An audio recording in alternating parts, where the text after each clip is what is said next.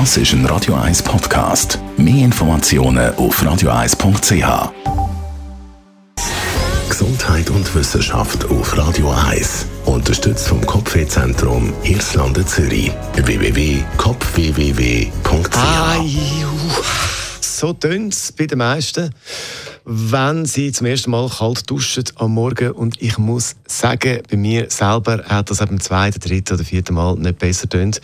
Weil es ist einfach, am Anfang muss man sich daran gewöhnen, oder? Es ist kaltes Wasser nach dem warmen Wasser. Das ist doch ziemlich, ja, gewöhnungsbedürftig. Aber viele schwören ja drauf, am Morgen zuerst so mittelwarm duschen und dann am Schluss dann mal so richtig kalt duschen. Warum ist das gut? Es gibt ja gerade ein paar Studien zu dem Thema. In einer Studie heißt, das kalte Wasser löst bei uns so die Kampf- und Fluchtreaktion aus. Stresshormon Noradrenalin wird ausgeschüttet, darum geht unsere Herzfrequenz und unser Blutdruck auf und man ist auf Knopfdruck leistungsfähig. Auch beim Abnehmen soll der Kalt-Warm-Wechsel helfen. In einer anderen Studie heißt zum Beispiel, dass bei 14 Grad kaltem Wasser der Stoffwechsel um 350 Prozent aufgeht.